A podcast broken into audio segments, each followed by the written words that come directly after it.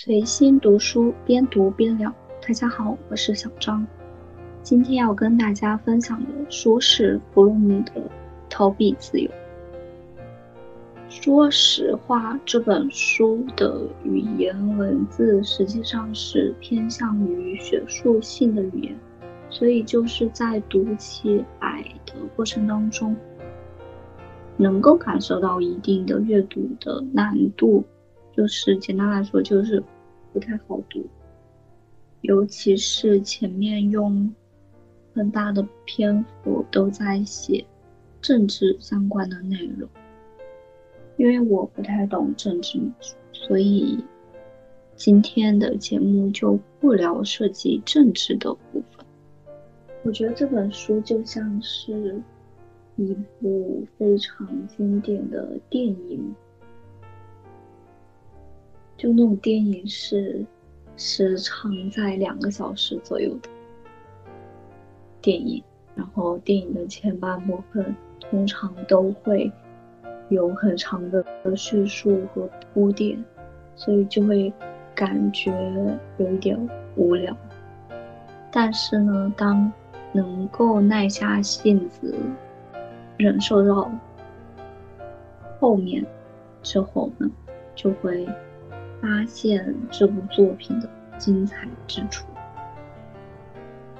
我觉得这本书就是这个样子的。虽然它有难读的部分吧，但实际上这本书写的还是非常精彩的。下面具体跟大家来聊聊这本书。其实我读完了，回过头来才看到这本书的名字是《逃避自由》。在这之前，我一直以为它是叫另一个名字。回过头来看这本书书名，才真正的感受到作者实际上在强调的东西是什么。就是在我重新梳理所有东西之后，我才更加清晰的认识到作者。的写作意图，真是有一个很大的乌龙。我一直以为我读的是另一本书，因为实际上在这本书当中，他也写到了很多，嗯，跟社会政治相关的内容。通过分析社会的现实情况，进而去探索社会人群的现状。和表现特征。这本书的作者认为，人一出生，他的舞台便准备好了，他得吃喝，得劳动，这意味着他不得不在特定环境下劳动，不得不以他赖以生存的那种社会所决定了的方式劳动。原则上，作为个人的他是无法改变生存需求和社会制度这两点，这两点。还决定了其他那些更具可塑性的特性的发展。也就是说，我们人在这个社会的大环境之中，必然会受到它的影响和制约。我们每个人的出生环境是不一样的，在大多数情况下。这些环境实际上是决定了一个人发展的上限和下限的。就可能一个人他的出生条件更好，即使他不太努力的情况下，可能他也不会发展特别差。然后换到另一个人身上是，他可能出生条件不是太好。但是他可以通过后天的努力去发展自己，但是这种发展的上限实际上是有限的。普遍来说是这个样子。在这个互联网时代，通过媒体能够掌握很多跟我们生活在同一个世界上别人的生活。状态，就我们能够看到很多非常优秀的人通过互联网平台去展现自己的生活，分享自己的生活。互联网把我们人与人之间的距离缩小了特别多。群众，人们可能只能够了解到身边这个社会阶层群体的生活状态，大家其实贫富差距都不会特别显悬殊。但是在这个社会上，我们通过社交平台。实际上能够看到跟我们差距特别大的人的生活，不可避免的是会产生羡慕的想法。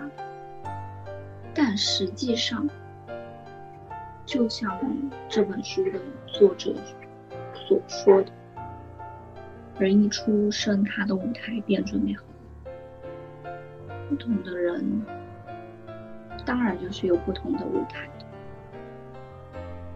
这实际上是社会环境所决定的。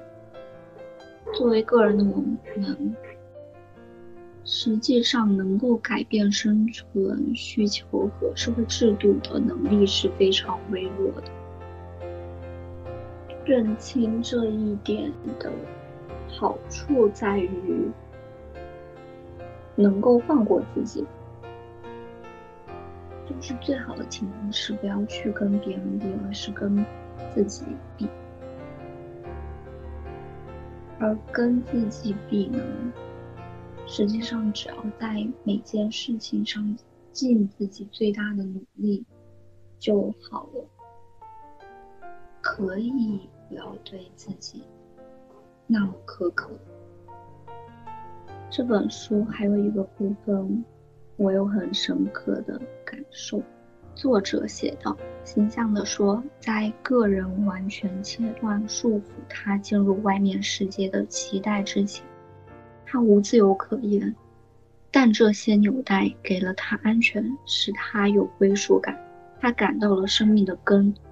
我想称这些先于个体化进程而存在，并导致个人完全呈现的纽带为始发纽带。”他们是气质系的，因为他们是常人发展的一部分。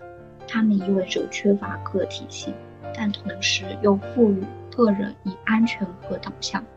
他们是连接母与子、原始共同体成员与其部落及自然、中世纪人与教会及其社会阶级的纽带。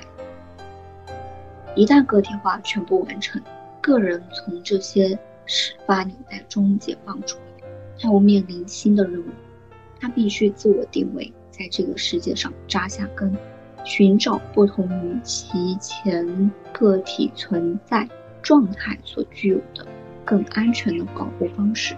我觉得这段话实际上是在写我很长一段时间的个人的成长历程。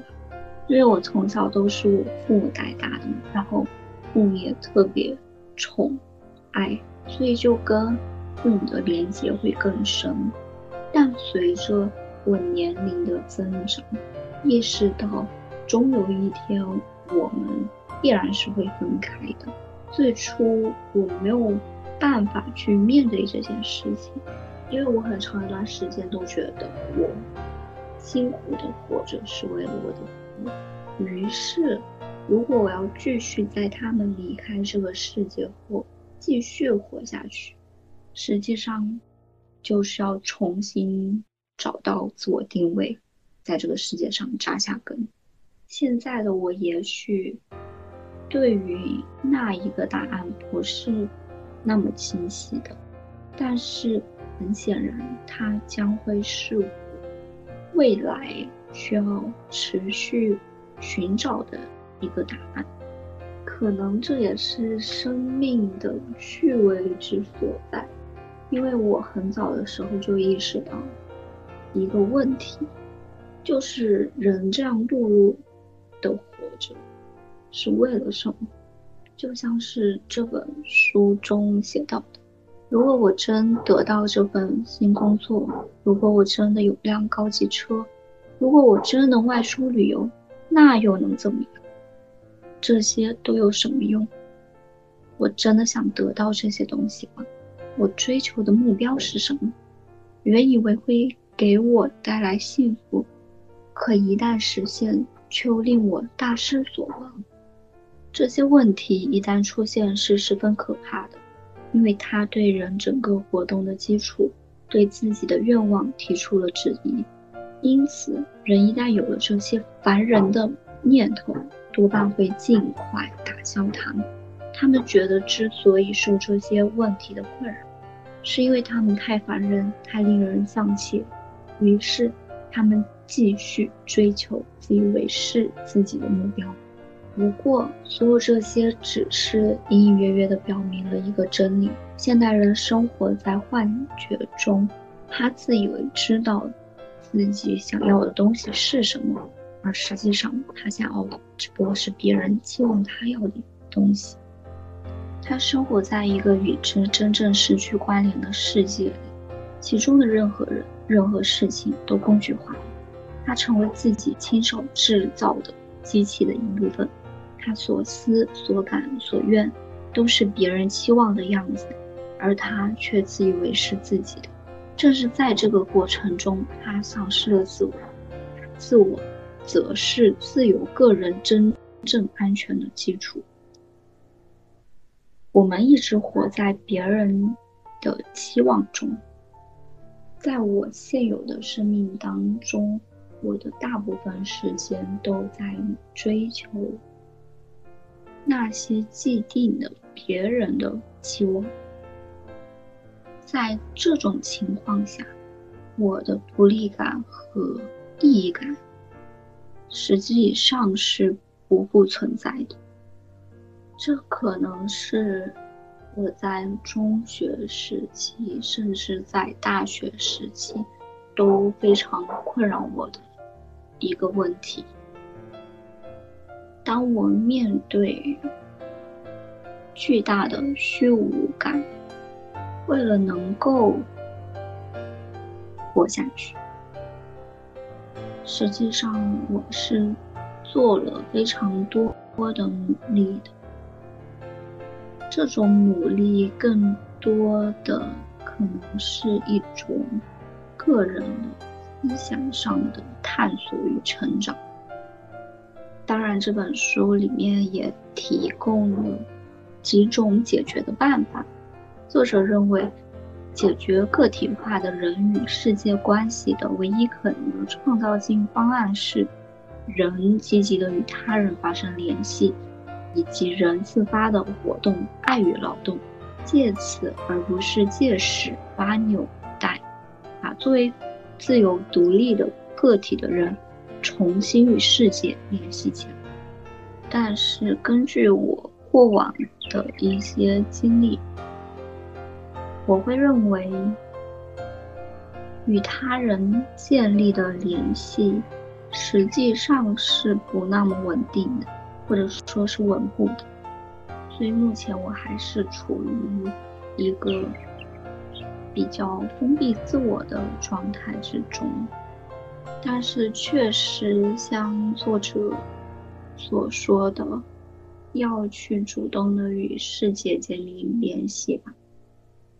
一旦这种连接多且牢的时候，我们可能就会不那么孤独。接下来分享我认为这本书当中最精彩的部分。作者写道：“本书只讨论了自由的一个方面。”即现代社会中的个人在摆脱曾一度赋予其生命以意义和安全的所有纽带，获得自由后陷入的无能力及孤立的不安全状态。我们看到，个人无法忍受这种孤立，与外面的世界相比，作为孤立的个人，他完全无助，所以极为恐惧。同样，由于他的孤立。他与世界的一体被打破，也失去了方位感，怀疑自我，怀疑生命的意义，乃至指导他行动的所有原则。这些怀疑折磨着他，无助与怀疑麻痹了生命。为了生存，人竭力逃避自由，消极的自由。他被赶进了新纽带关系的束缚之中。这种束缚与始发纽带的束缚不同。虽然那时他也受权威或社会群体的统治，但他还没有成为一个完全分离的个人。逃避。并不能恢复他失掉的安全，而只能帮助他忘掉自我是个分离的个体。他以牺牲个人自我的完整性为代价，找到了新的脆弱的安全感。由于他无法忍受孤独，于是便选择失去自我。因此，自由，摆脱束缚的自由，到又给人套上了新的枷锁。因为在这段话当中，作者强调了他说的逃避的自由指的是逃避的消极的自由，对应的就会有一个积极的自由。而积极的自由是什么呢？作者认为，积极自由在于全面完整的人格的自发活动。这种自发性的一个前提就是接受全面。总体的人格观念，摒弃割裂理性与人性的做法，因为只有人不压抑自我的基本组成部分，只有对自我一清二楚，只有生命的不同方面实现了根本的有机统一，自发活动才成为可能。我们多数人至少可以在瞬间察觉到我们自己的自发性，这时也正是我们真正幸福的时刻。在这些时刻，无论是看到美丽风景而由衷激动时，苦苦思索后发生某一真理时，体验新鲜的感官欢乐时，还是对某人萌发情不自禁的爱意时，我们都知道自发行为是什么，并可能想象，假如这些经历不那么罕见，不那么被人忽略，生活该会多么美好。为什么说自发活动是自由问题的答案？我们说过，消极自由本身把个人变成孤立的存在，他与世界的关系很遥远，也不信任他，个人自我很软弱，并时时受到威胁。自发行为是一种克服恐惧、孤独的方法，同时，人也用不着牺牲自我的完整性。因为在自我的自发实现过程中，人重新与世界连为一体，与人、自然及自我连为一体。个人在所有自发活动中拥抱世界，他的个人自我不但完好无损，而且会越来越强大坚固。因为自我活跃到什么程度，就会强大到什么程度。他意识到自己是个积极有创造力的人，认识到生命只有一种意义。生存活动本身，积极自由就是实现自我，它意味着充分肯定个人的独一无二性。在我看来，我个人的发展实际上是符合作者提到的，从自由到摆脱束缚的自由，到又给人套上了新的枷锁的这个阶段的。为我最初怀疑生命的意义，想要摆脱社会或别人赋予我的期待，但是当我卸下所有的期待之后，我又感到空虚与虚无。于是呢，为了填满自己，我实际上也是给自己套上了新的枷锁。而这种枷锁，在作者看来，实际上是一种积极的自由。为了让自己生存下去，我自己主动的赋予了生命的意义，而这个意义实际上也是符合作者的观点的。我知道有些人在复盘一些问题，或者重新结构一些。问题和事情的时候，会赋予其更多积极的意义，而主动选择去忽视那些消极的感受。这当然是有利于我们未来以更加积极的态度去生活。但是在我看，我更愿意客观的去感受这件事情，不管它是积极的还是消极的。就像作者所说的，我希望自己对。自己的感官是一清二楚。我希望自己能够看到一件事情当中积极的部分，然后看到一件事情当中消极的部分，这些都是我真实的情绪感受。我要真诚的面对这些感受，而不是去否认它的存在或者模糊我的这种感受。而这种感受力实际上也是。我的自发性的一部分。当我的感受力很灵敏时，我才能够察觉到生活当中一些小幸福和小快乐，而同样也能察觉到自己情绪的异常，进而再去做一些选择和判断。实际上，这本书。